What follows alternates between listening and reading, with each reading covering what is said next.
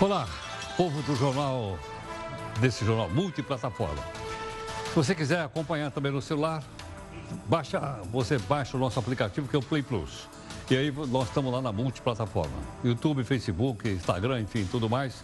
Além, logicamente, do, do podcast para você só ouvir quando quiser o jornal. Tudo bem? Bom, o nosso anti-herói, que é o Faísca, que será que significa isso? Uma caneta azul dizendo caneta, o que será que significa isso aqui? O Faísca aqui, o anti-herói do Jornal da Record News, gravou o seu mais recente sucesso. Olha aí o sucesso dele. Ele acusa um certo de. um certo senhor chamado Manuel Maranhense de plágio. O hit do Faísca se chama Lápis Azul. Já o do Maranhense se chama Caneta Azul, Azul Caneta. Dá uma olhadinha aí. Caneta azul, azul caneta, caneta azul, tá marcada com minha letra. Olha, o Faísca vai juntar a bancada do PGG, que é o Partido dos Gatos Gatunos, e entrar na justiça. Ele fala que é puro plágio, diz aqui o nosso anti-herói. Só porque ele fez o lápis azul, o seu Manuel fez lá a caneta azul e está fazendo esse sucesso com 7 milhões de viewers no país. Na sua opinião, como é que uma manifestação como essa viraliza na internet tão rapidamente a ponto de chegar a até 7 milhões de internautas? É uma coisa para a gente pensar. Se você quiser fazer algum comentário, manda aqui para mim, mas manda pelo Zap Zap, que é melhor, que é o 11 São Paulo, 942-128-782. Bom, vamos para a notícia da noite. Aqui está no portal r7.com. Caso Meirelli, perdão, caso Marielle. Porteiro mentiu sobre entrada no condomínio, diz o Ministério Público lá do Rio de Janeiro. Ok? Então o caso tomou uma outra configuração hoje, depois da divulgação que ocorreu durante toda, todo o dia de hoje. Portanto, é essa aqui a manifestação mais recente. Vamos aqui com outras notícias também importantes para você. A justiça nega pedido de liberdade do casal garotinho. O Banco Central reduz a taxa básica de juro para 5% ao ano e sinaliza uma nova redução de meio ponto percentual até o final do ano. Seria, portanto, a menor taxa da história. O ministro decreta a prisão do deputado Nelson Meurer, o primeiro, primeiro condenado pelo Supremo no Lava Jato. O governo está perto de anunciar o responsável pela poluição do óleo nas praias do Nordeste. Uma foto de satélite pode ajudar a descobrir quem derramou o petróleo no mar que chegou até as praias do Nordeste brasileiro.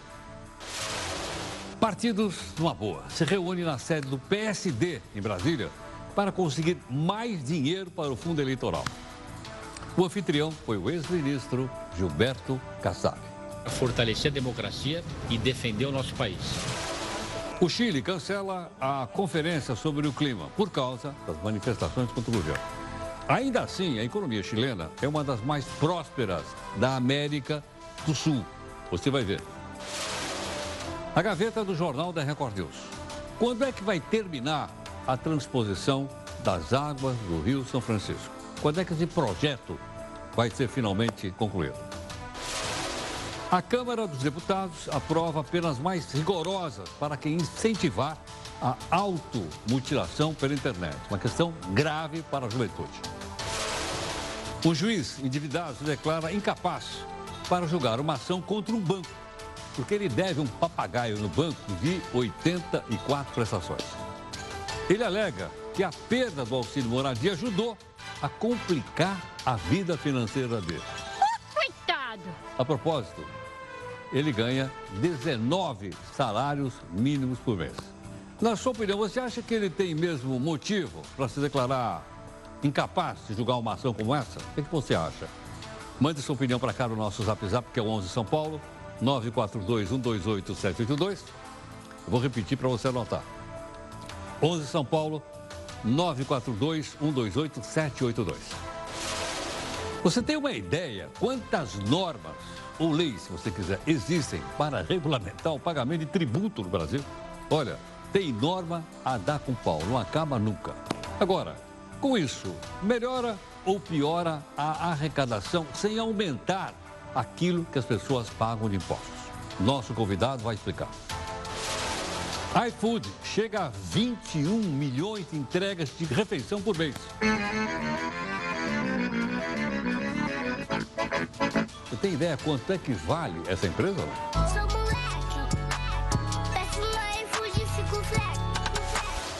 Afinal, a Bolívia vai ou não vai para o segundo turno das eleições? Por enquanto, o tribunal ainda não se pronunciou. As bruxas desbancaram o Saci Pererê e se tornaram símbolos globais de consumo na chamada festa do Halloween. A propósito, você sabe de onde vem essa, essa tradição ou não?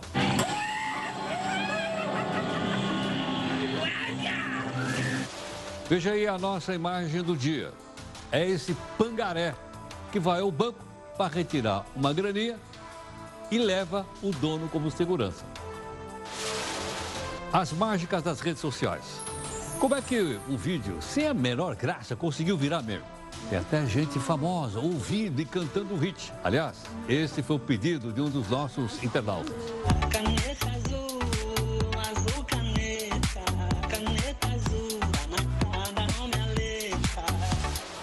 Esse é o Jornal da Record News, onde cabe todo mundo. Internauta, telespectador, ouvinte, porque a gente tem também o podcast. E através de todas essas redes sociais, você acompanha tudo que é feito aqui e mais, faz críticas e participa. Manda para cá a sua participação conosco e também pode cobrar a busca de isenção e a busca de interesse público.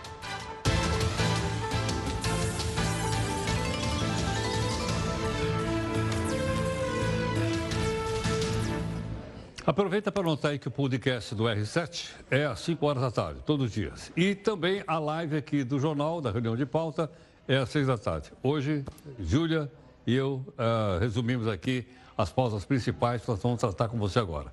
Comunicação para cá, pode ser pela hashtag JRNews, fica mais fácil, ok? Bom, nós temos também aqui o nosso desafio de hoje. Temos procurado mudar constantemente para a gente poder aclarar melhor nossas ideias, ok? A de hoje é do sábio chinês, que todo mundo conhece, Confúcio. Eu não procuro conhecer as perguntas, procuro compreender as respostas, diz o Confúcio aqui. Vou falar. Eu não procuro conhecer as perguntas, procuro compreender as respostas, diz aqui o Confúcio, que veio mais ou menos uns 500 anos antes de Cristo, por aí, junto com Lao Tse. Bom, o Banco Central reduziu a taxa básica de juros. Era 5,5, agora está valendo 5% ao ano. 5. E ainda sinaliza o seguinte: deve haver uma nova redução de mais meio ponto até o final do ano. Aí ela chegaria para 4,5. Essa é a menor taxa da história. Ela é importante porque serve de piso para juros de todo o mercado financeiro. Agora, toma cuidado com o seguinte: não é para a gente falar que caiu a, a Selic, de você entrar no cheque especial que está mais de 200 por ano. Aquele crédito rotativo do cartão de crédito, nem pensar, ok? Então, não vai confundir uma coisa com a outra. Então, a taxa de juros Selic está valendo hoje 5% ao ano. Se você dividir por 12, vai dar menos de 0,5% ao mês. É isso ou não? É. Bom, vamos lá ao assunto do dia.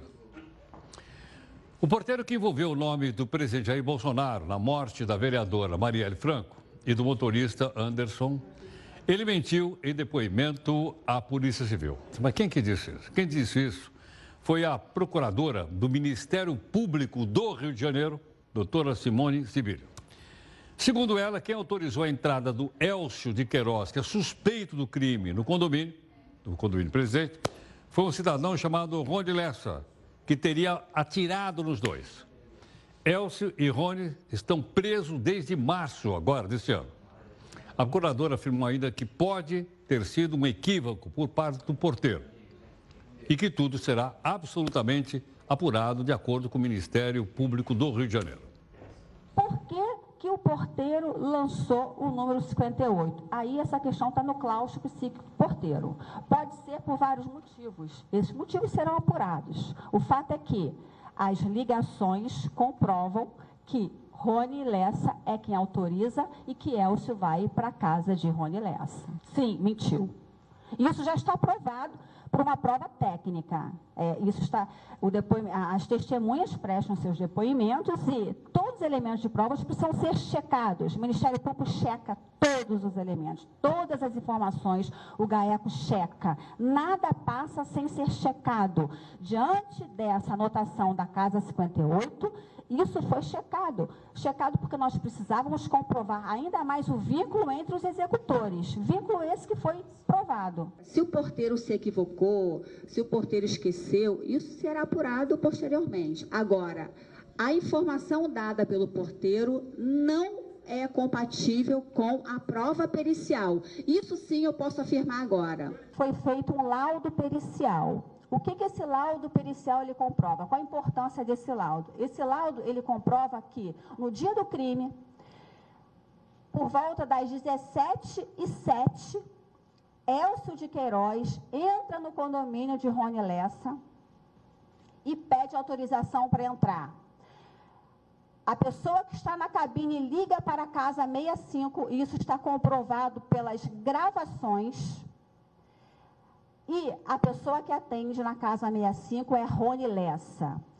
Com base nessa, nessa pessoa que atende, nós precisávamos comprovar quem atende. Essa voz é de quem? O Ministério Público, com base na voz do Rony Lessa, né, obtida no seu interrogatório no dia 4 do 10, fez um confronto vocálico entre a voz de Rony Lessa, constante dos autos, constante do seu interrogatório, com a voz dessa pessoa que atende a ligação da cabine. E o confronto deu positivo. Bom, em nota, a Procuradoria-Geral da República, aquela que fica em Brasília, diz que não vai investigar as menções do presidente Bolsonaro nesse caso que você está vendo aqui, que é o caso Marielle Franco e do motorista. Vão ser, vão ser apuradas apenas suspeitas de obstrução de justiça, falso de testemunho ou denunciação caluniosa. Isso tudo no depoimento do porteiro que você viu agora aqui, ah, Ministério Público dizendo que ele não foi, sem dúvida, que ele não foi ah, exato. Bom, esses são os fatos. Mas tem interpretação dos fatos? Claro, isso aqui é democracia. A pessoa pode interpretar de um lado, tome do, do, do outro. Tudo bem? Vamos lá. Onde é que estão as interpretações do fato? Elas estão no Congresso Nacional, ok ou não? E, logicamente, lá teve uma repercussão muito grande na Câmara dos Deputados. Começamos com o deputado Darcy de Matos, que é do PSD e falou sobre a morte da vereadora Marielle, e lembrou o crime contra o Celso Daniel. Que apurar assim quem matou Marielle, mas tão importante quanto esse episódio negativo que foi a morte de Marielle, nós temos, é, deputado, e aí o senhor não fala, apurar quem matou o Celso Daniel. Quem foi que matou o Celso Daniel? Por que, que vocês não falam nisso? Por que, que vocês não tocam nesse assunto? Porque tem medo porque se assustam, porque sabem que tem rabo preso. E o PT não é o melhor partido para chamar o presidente de bandido. Bom, agora o outro lado. Já o deputado Jorge Sola, que é do PT, aproveitou o tempo dele para criticar o presidente Jair Bolsonaro. O envolvimento dele com a morte de Marielle, com a morte da vereadora Marielle. O assassino de Marielle esteve no condomínio de Bolsonaro, se identificou, está lá o registro do nome dele, disse que ia para casa 58, que é a casa, uma das duas mansões de Bolsonaro. O porteiro confirmou a informação e agora o porteiro está sendo acusado. A que ponto que nós chegamos? Bom, agora o outro lado. O deputado Otônio de Paula, que é do PSC, quer saber quem foi que acuou o porteiro que o porteiro que envolveu o nome do presidente Bolsonaro na morte da vereadora Marielle Franco mentiu. O porteiro mentiu. Agora não vamos culpar o porteiro, não. Resta saber do porteiro quem é que acuou o porteiro, quem é que encoxou o porteiro para mentir. Eu lamento a esquerda, já estava preparando o discurso de hoje, já estava já com a faca afiada.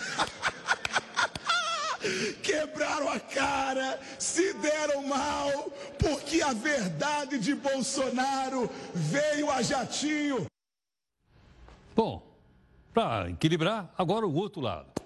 Mas o deputado Assis Carvalho, que é do PT, né? Obviamente ele fez aí uma defesa rápida, né? estava com a defesa na ponta da língua. que o Brasil sabe que Celso Daniel foi vítima dos esquemas de ônibus que tem endereço e não descobrem porque exatamente querem fazer essa mentira. Porque vocês têm medo de voto, vocês sabem que são criminosos, vocês mataram Marielle e agora estão com medo da verdade. Em frente à verdade, que vocês, vai ver quem são vocês. Vocês sabem muito bem contra essa milícia que faz tanto mal a este país. Eu não tenho medo desta milícia e não tenho medo dos assassinos de Marielle. Marielle vive, viva Marielle e cadeia para os assassinos de Marielle. Bom, aí estão os fatos e tem aí, então, o pessoal defendendo de um lado e defendendo do outro lado. Ok, Leandro? Daqui para frente é por sua conta e responsabilidade para você formar sua própria opinião a respeito do fato. E ficar claro, se acontecer outra coisa, a gente vai noticiar. A Câmara dos Deputados aprovou um projeto que estabelece ah, penas mais rigorosas para quem induz ou instiga alguém pela internet ou pelas redes sociais, de uma maneira geral, a praticar um suicídio ou uma automutilação. Nós estamos aqui com a relatora do projeto, gentilmente atendendo o jornal, a deputada Carolina Ottoni, que é do PSL de Santa Catarina. Deputada, muito obrigado pela gentileza por atender aqui o Jornal da Record News. Olá, muito boa noite a todos. É, eu estou aqui no plenário, nós estamos é, fazendo uma série de votações nominais.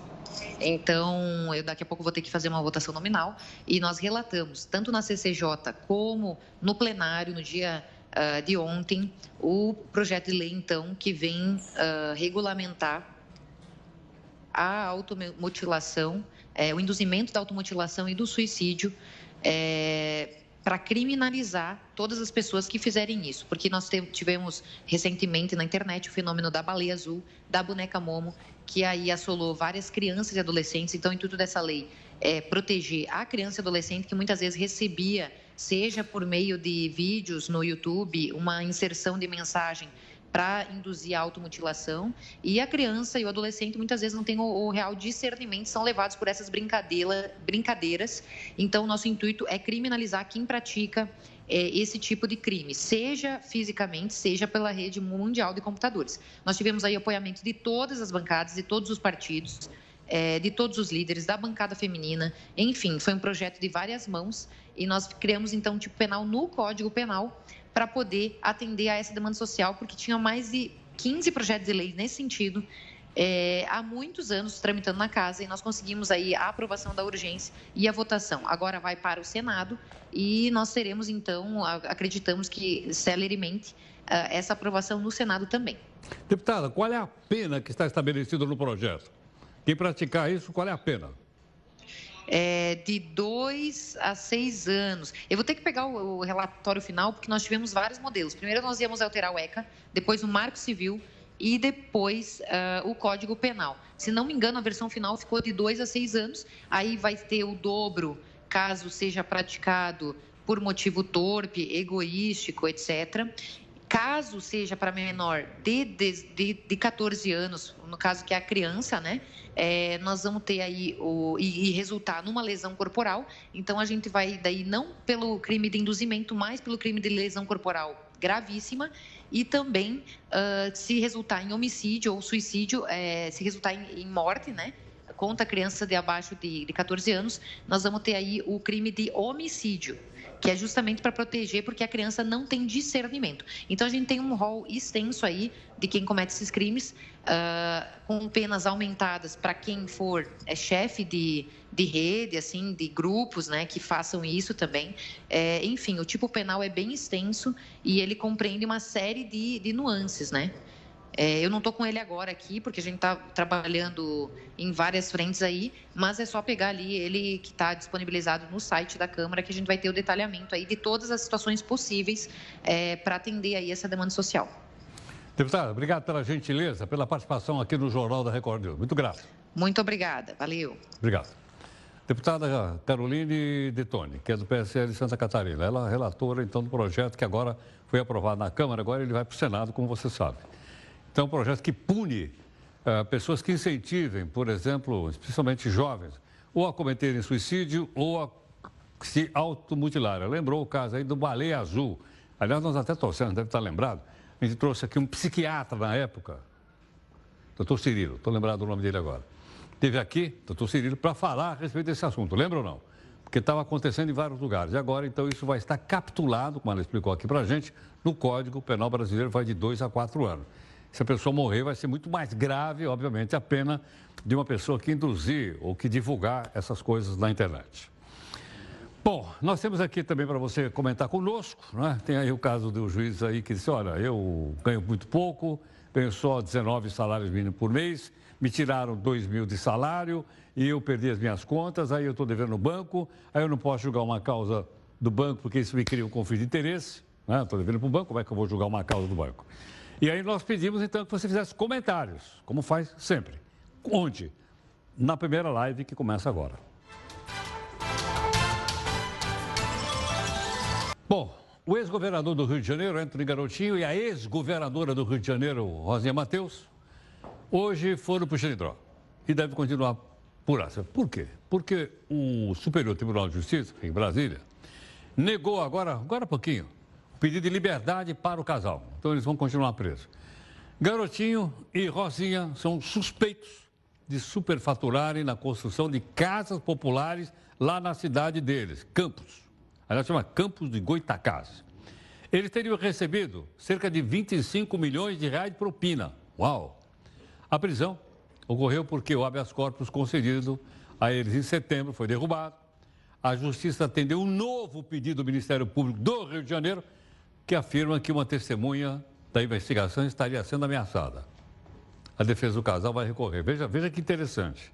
Nesse caso, pode ter prisão cautelar, porque eles são suspeitos de estarem ameaçando uma testemunha. Aí sim o cara vai para o xilindró, segundo as leis brasileiras. Olha, uma confusão ah, na origem do óleo das praias do Nordeste. Nós já ouvimos hoje duas versões e a gente vai contar para você. Uma primeira versão: pesquisadores de duas universidades do Nordeste viram por satélite que a mancha de óleo está mais ou menos a 200 quilômetros de Abrolhos, na, na, na Bahia. De acordo com os pesquisadores, a mancha, essa aí, tá vendo ou não? Seria resultado do vazamento de uma mina de exploração de petróleo lá embaixo no pré-sal. E essa poderia ter sido a origem do desastre. Ok ou não? Agora, outra versão. Anota aí. O Ibama e a Petrobras negam a existência dessa mancha na área. Diz que essa mancha que você viu aí não é de petróleo. E aí? E nota, a Petrobras informou que sobrevoou hoje na região não foi encontrada nenhuma mancha em torno de Abrolhos, segundo a Petrobras, e ainda afirmou o seguinte, que não explora petróleo na região, não tem nada lá. A empresa diz que o petróleo encontrado nas praias não é brasileiro. Tudo bem ou não? Está resolvido? Tem duas versões? Não, tem uma terceira. Qual é? Hoje, o vice-presidente Mourão, que está no exercício da presidência, afirmou que a investigação sobre esse, esse petróleo está chegando perto do responsável. Mourão disse que assim que o presidente Bolsonaro voltar, ele deve fazer um anúncio sobre as conclusões das investigações. Também hoje, o Ministério da Agricultura desistiu de proibir a pesca da lagosta e do camarão em áreas atingidas pelo derramamento de óleo. De acordo com a ministra Tereza Cristina, novos dados afastam a necessidade de proibição. Então, tem duas versões que você viu aí, duas, duas diferentes, e, ao mesmo tempo, a impressão que está se tendo é que o governo já sabe a origem, mas vai esperar o presidente Bolsonaro voltar. Quando é que ele volta? Acho que amanhã ele está aqui. Está na, tá na Arábia, deve já estar tá a caminho do Brasil. O senador Lazier Martins, que é do Podemos, contestou a realização de um concurso público para contratar mais 40 funcionários para o Senado. Eu já perdi a conta se são 9 mil, eu não sei mais, mas mais 40. Eu estou falando isso porque qualquer um de nós pode se candidatar. Se a gente não divulga, é só a turminha. De acordo com o Lazier, não existiu uma reunião da comissão diretora para tratar do assunto. O senador contou mais detalhes, como você vai ver aqui nesse vídeo que ele mandou aqui para o jornal. Eu não sou contra o curso, eu até defendi já há algum tempo no projeto de resolução que apresentei e que está parado na mesa do presidente do Senado, para que a maioria dos funcionários, dos servidores do Senado, sejam trazidos por concurso público, que é a melhor maneira de se avaliar a qualidade, a capacidade do servidor.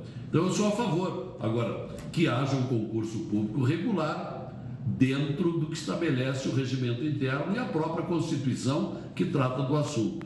Esta é a situação. O meu temor é que, não tendo havido cumprimento do regimento, seja questionado na justiça lá adiante, o que provavelmente vai acontecer, porque não for aprovado para o concurso. É que precisa de tanta gente assim no, lá, no, lá no Senado? Será que precisa de tanta gente? Eu estou falando de concurso público, não estou falando dos caras que são nomeados, não, pelos senadores. É, é? Tem um senador lá que contratou 95 pessoas, é o senador de Brasília, 95. Bom, nesse mês a Constituição brasileira completa 31 anos, você sabe, ela vem de 1988. O Instituto Brasileiro de Planejamento e Tributação fez um levantamento que mostra quantas normas foram editadas nesse período. O número é simplesmente assustador. Eu vi a matéria hoje né, e fiquei pasmo. Gentilmente, o Gilberto Luiz do Amaral, que é coordenador do estudo e, do, e presidente do Instituto, do Conselho Superior do Instituto, IBPT, está gentilmente aqui conosco para conversar a respeito disso.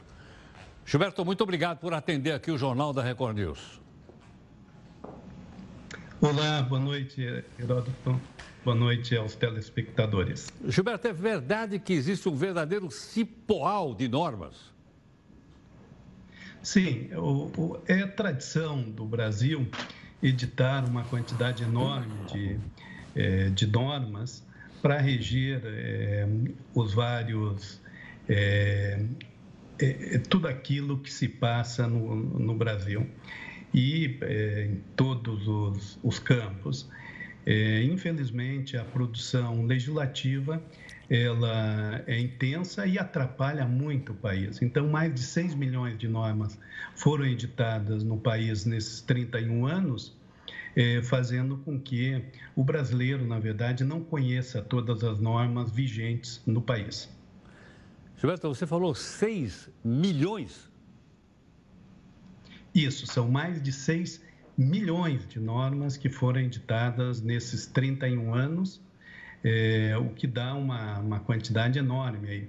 É, são normas federais, estaduais e municipais. Gilberto, como é que a gente faz para acompanhar então isso? Bom, isso nem os próprios governos conseguem acompanhar, não há nenhuma compilação é, de todas essas normas. É, e o que é pior, né, Heródoto, é uma característica do legislador brasileiro, ele, ao editar uma nova norma, ele não revogar integralmente a norma anterior. Ele é, é passa a se referir, então, é, o, o, a linha tal, do artigo tal, da lei tal, passa a vigorar com a seguinte redação. Então, isso vai se fazendo uma série de remendos sem que haja uma compilação, um apanhado de toda a legislação, trazendo essa dificuldade de acompanhamento para o cidadão, para os empresários e até mesmo para os governantes. Gilberto, isso não traz também no bojo uma insegurança jurídica? Sim, que é o principal problema do país.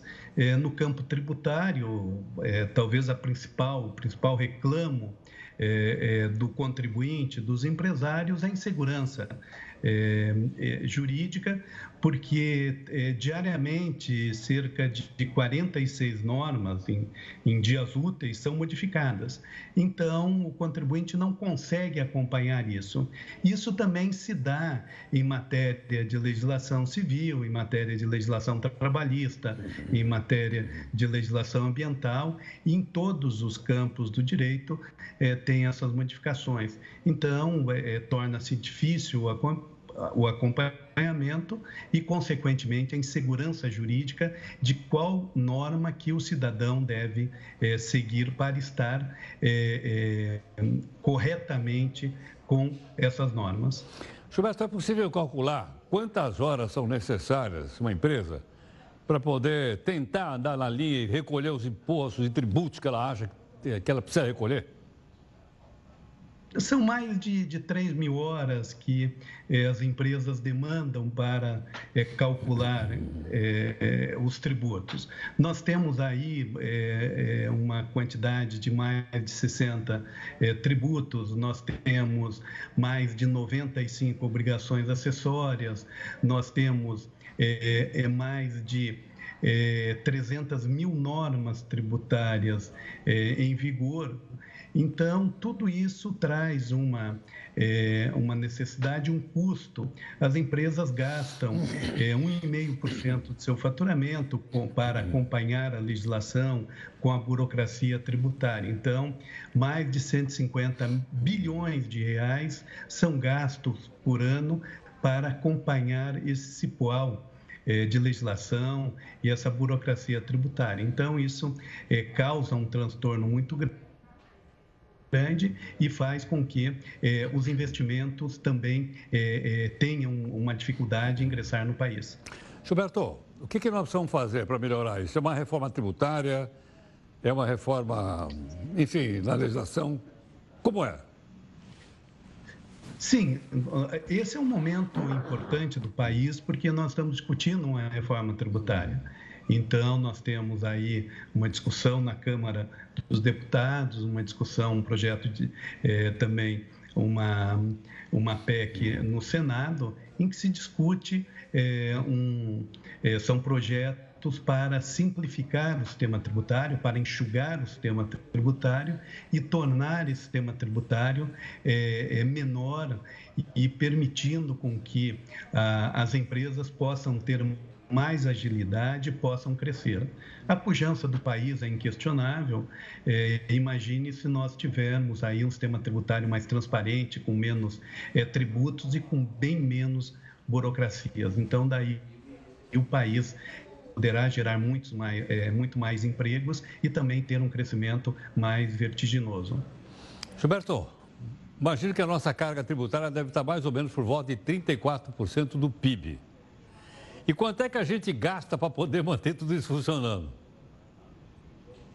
Assim, a, a, é, a carga tributária indireta, que é o custo é, para se manter é, é, é, toda essa estrutura para acompanhar os tributos, ainda consome mais é, 4 a 5 é, pontos percentuais é, do PIB então, essa burocracia e esse custo. Então, nós temos um, uma carga tributária efetiva se aproximando dos 40% do PIB, o que é algo assim é, extraordinário. O país não suporta isso, nós não temos uma qualidade de serviço público condizente com essa carga tributária.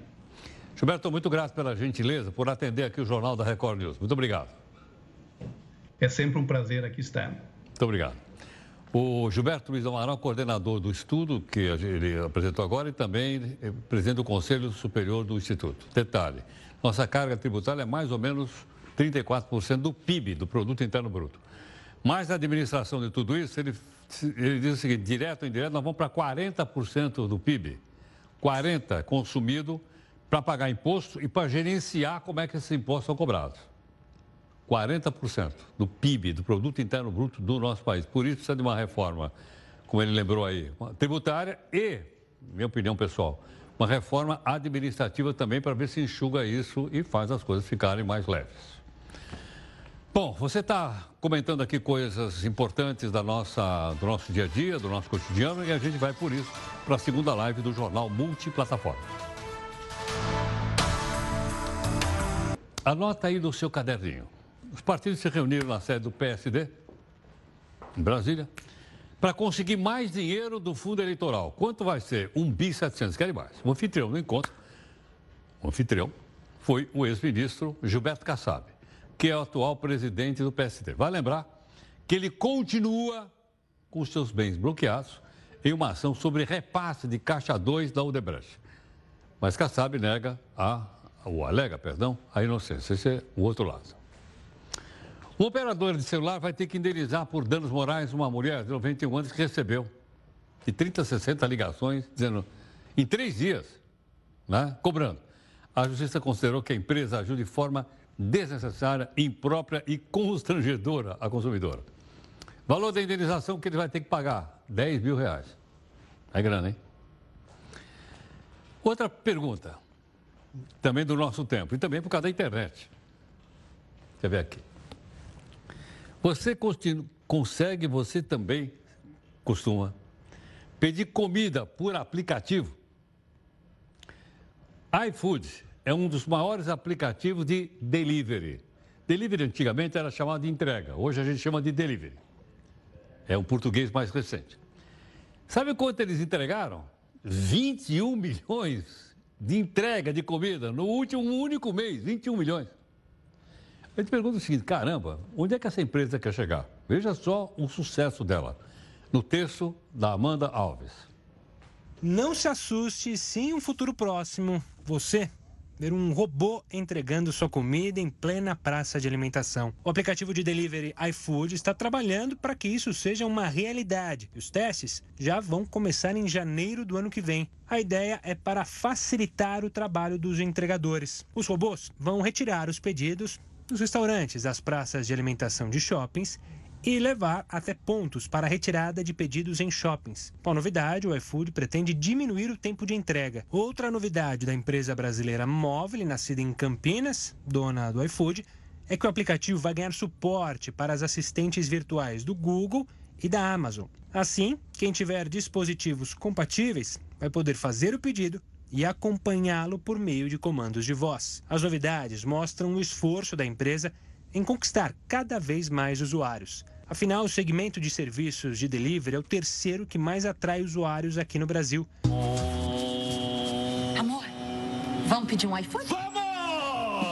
Fica atrás somente dos aplicativos de transporte e streaming de vídeo. Não é à toa que o iFood atingiu a marca de 21 milhões de pedidos feitos por mês pelo aplicativo. Só neste ano foram quase 160 milhões. Para atender todos esses pedidos, o app conta com mais de 115 mil restaurantes cadastrados e mais de 80 mil entregadores. De olho no futuro, a empresa não só está investindo na inteligência artificial como aliada, mas também se prepara para desbravar outros países. Hoje, o app atende quase 900 cidades no Brasil e na América Latina e não quer parar por aí. A empresa brasileira de tecnologia pretende se tornar gigante e um dia valer mais de 100 bilhões de dólares.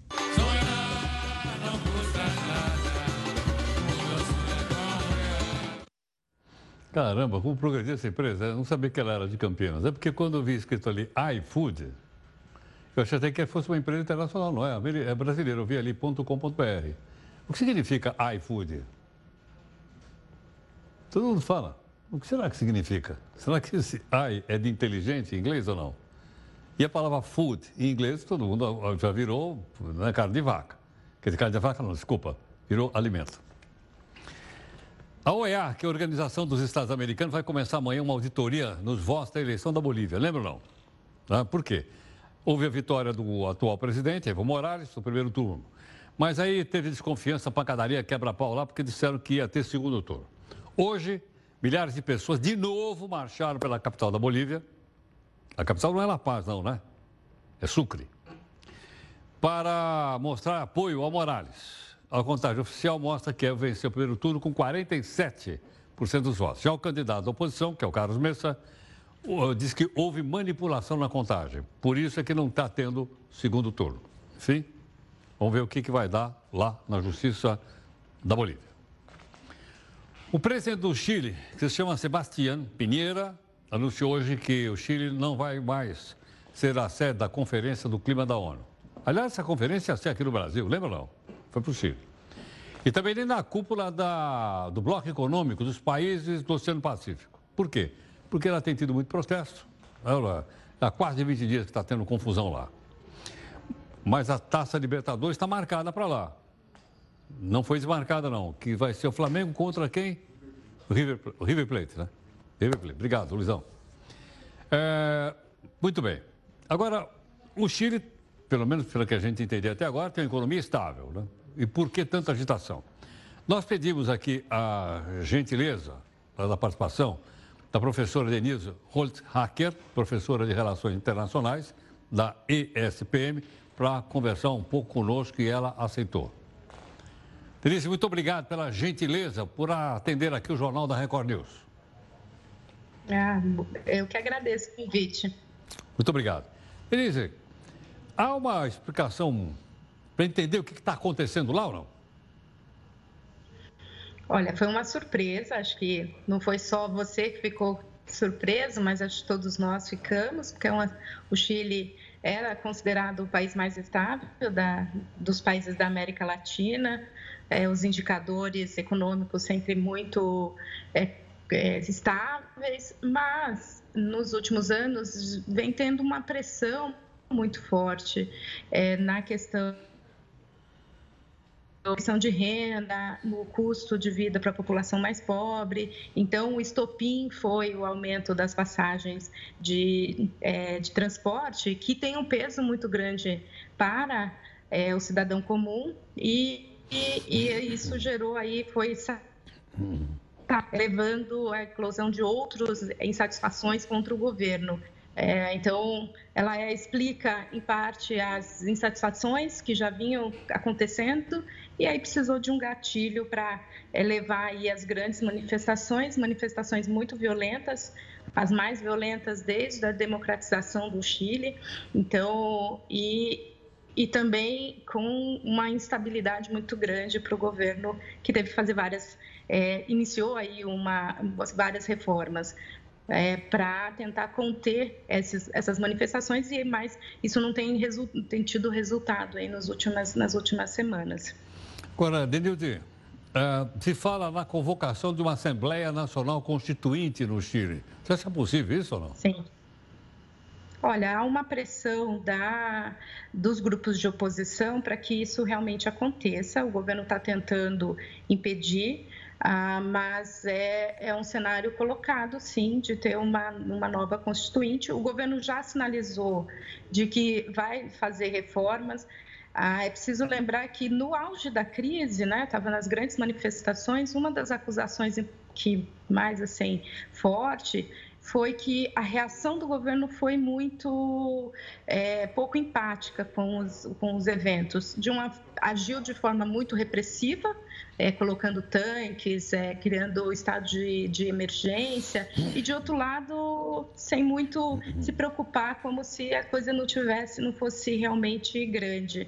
É, então, essa reação inicial tem sido usada pelos grupos opositores para é, desgastar ainda mais o governo Pinheira. E, além disso, ele tem sido acusado de, de, um uso excessivo da força nas manifestações. Né? Já tem mais de acho que 20 pessoas que morreram, tem um número muito considerável de pessoas que foram presas. É, acho que para o telespectador entender mais ou menos o que aconteceu no Brasil em 2013, uma manifestação muito é, espontânea, e mas que foi muito violenta. E a reação do governo no Chile foi também muito violenta. Então, essa série de, de questões tem colocado aí a necessidade pelos grupos opositores de que o governo tem que ser responsabilizado por, por essas ações e, e aí a necessidade de fazer também é, uma reforma constitucional para garantir que a questão econômica é, tem, mantenha a estabilidade, mas também se traga a discussão social e os impactos sociais é, da, da, de um modelo econômico que é que permite aí uma grande desvalorização, uma grande desigualdade da, no país. Agora, Denildo, o Chile é um país democrático. O presidente também lá foi eleito de maneira democrática, né? Mas não sim, tem uma oposição sim. no Congresso? Isso não deveria ter sido discutido no Congresso, debate no Congresso?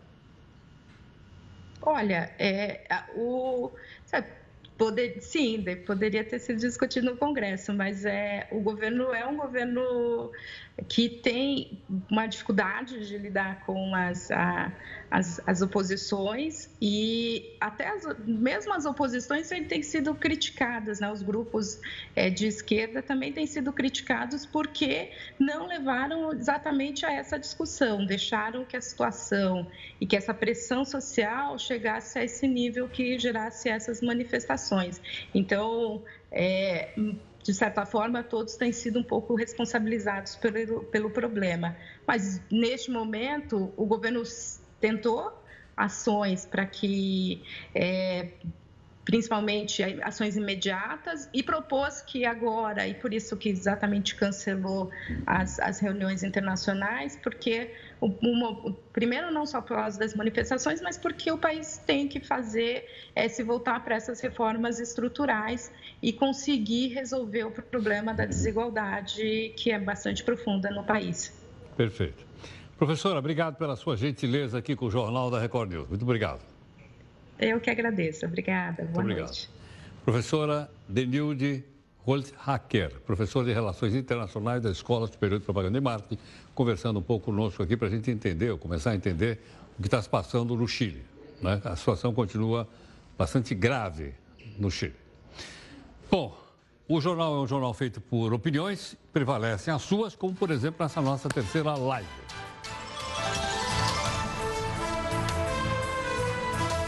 A Justiça de São Paulo liberou a concessão do Parque do Ibirapuera, todo mundo conhece, a iniciativa privada por 35 anos. O parque foi privatizado. O processo enfrentava uma confusão na Justiça e estava suspenso desde março, quando foi questionado pelo Ministério Público. A empresa que vai administrar o Parque do Ibirapuera e outros cinco parques da cidade será a Construcap, que é uma empreiteira. e ela é investigada na Operação Lava Jato, pela madrugada que venceu a licitação em março com a proposta de 70 milhões de reais. Em troca, a empresa vai poder, logicamente, instalar diversos serviços comerciais diferentes, locais, e vai ganhar muito dinheiro com isso. Ok? Mas o parque e outros em São Paulo estão privatizados. Eu não sei se é boa ou é má notícia. Sabe por quê? Ninguém acertou as seis dezenas da Mega Sena. Nós temos aqui, olha aí, ninguém acertou. 17, 34, 46, 49, 50, 50. Ninguém acertou, portanto acumulou 35 milhões de reais. Hoje é quinta, quarta-feira? Hoje é quarta e deve ser sábado o próximo, próximo sorteio, provavelmente. Só um detalhe, o governo está tá tentando também privatizar as loterias. Uma delas, até a gente já contou aqui, chamada Lotex, aquela da raspadinha, já foi privatizada e parece que outras foram indo... Opa, diga aí, Luizão. Ah, ah, tá. Sábado o Luiz não está dizendo que é feriado, deve ser segunda-feira, então sorteio? Tá, obrigado, Luiz. O Departamento de Defesa dos Estados Unidos divulgou agora há pouco as primeiras imagens da operação em que o líder do Estado Islâmico, um dos terroristas mais procurados do mundo, foi morto. Nas imagens, dá uma olhadinha aí. É possível ver o momento em que os militares chegam onde estava um cidadão que a gente já mostrou, já contou para você, chamado Abu Bakr al-Baghdadi. Houve bombardeio na região que você está vendo aí. A operação contou com 100 agentes das Forças Especiais Americanas. Ele morreu no ataque? Não. Ele se imolou, ele se suicidou com um colete daqueles suicidas. Né? E ele, ele morreu. E me parece que o sucessor dele também morreu, segundo aí a informação que vem dos Estados Unidos. Bom, nós estamos aí a um passo do Halloween. É capaz que a partir da meia-noite de hoje a gente comece a assistir as bruxas a voarem por aí bruxa, duende, é, que mais vampiro, é, enfim, certo ou não? Vai estar tudo por aí. Agora é o seguinte, é, da onde vem essa tradição né, de comemorar esse dia das bruxas, chamado Halloween? Porque, na verdade, essa festa começou, não foi na cidade, não. Hoje era comemorada na cidade, mas ela começou onde? Começou no campo. Começou na área rural, depois é que ela veio para a cidade. E para entender isso melhor, quem entende mesmo de bruxos e bruxas é o Elfriede Júnior deles! Monstros. A múmia. Tô na área, galera! As pessoas gostam de personagens que são ligados ao mundo do terror. Ou nem todas, não é não? Bom, e com essa proximidade do Dia das Bruxas, tem muita gente esperando pelas famosas festas de Halloween.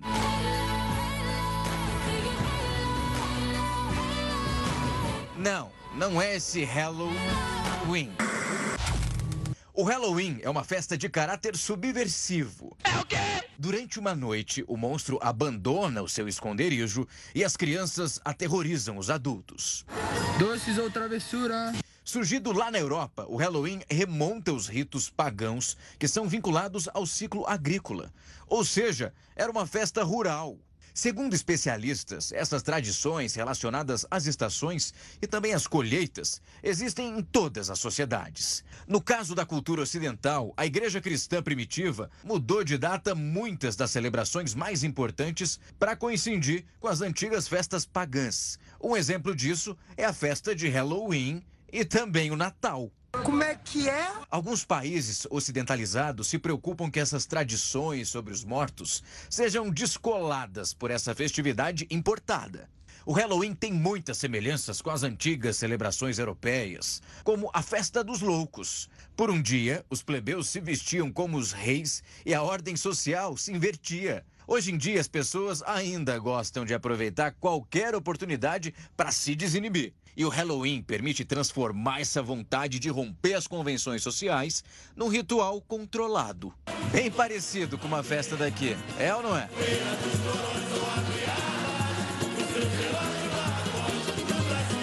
Mas o Halloween nos Estados Unidos passou por um perigo em 2001. Semanas depois dos atentados de 11 de setembro, muitos norte-americanos pediram a suspensão das festividades, por considerar que essas brincadeiras sobre os mortos eram uma afronta às vítimas.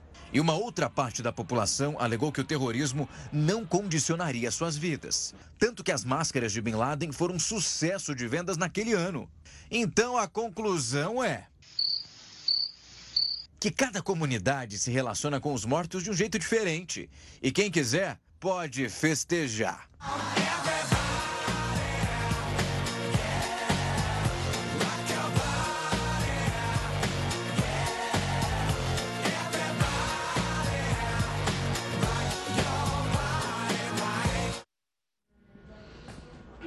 Bom, e amanhã também é dia do. Amanhã é dia também do Saci. Vamos ver se amanhã a gente consegue uma palavrinha do pessoal. Uh, fui fugir o nome da cidade novamente, que fica aqui no Vale do Paraíba de São Paulo. O pessoal diz que é a capital do São, São Luís do Paraitinga. Aliás, uma cidade extremamente simpática, perto do Rio de Janeiro. São Luís do Paraitinga. Vamos ver se o Saci de lá manda aqui uma, um zap zap para nós. Bom, vamos voltar para falar sobre o caso do porteiro, que envolveu o nome do presidente Jair Bolsonaro na morte da vereadora Marielle e também do motorista dela, que é o Anderson. A Procuradoria-Geral da República, agora há pouquinho, atendeu um pedido do ministro da Justiça, Sérgio Moro, e abriu um inquérito para investigar o depoimento do porteiro. Né? Se foi legal, se foi legal, se mentiu, se não mentiu, a gente vai saber. Porque há mais de uma investigação. Uma é do Ministério Público do Estado do Rio de Janeiro e agora também do Ministério Público Federal. Obrigado aqui por nos acompanhar. Amanhã tem Halloween, né? Com a nossa. Todo mundo aqui, com os nossos doentes todos técnicos e jornalistas. Alguns vão voar aqui amanhã no estúdio, em cima de, é, de vassoura. Vai ser um negócio realmente inacreditável. Ok ou não? E quero lembrar o seguinte: como teve 7 milhões de viewers, nós não pudemos escapar, apesar das críticas, daquele hit que está bombando na internet e tem várias versões. Vamos lá. Nazaré e a família Pinto. Caneta azul, azul caneta, caneta azul, tá marcada com minhas letras. Caneta azul.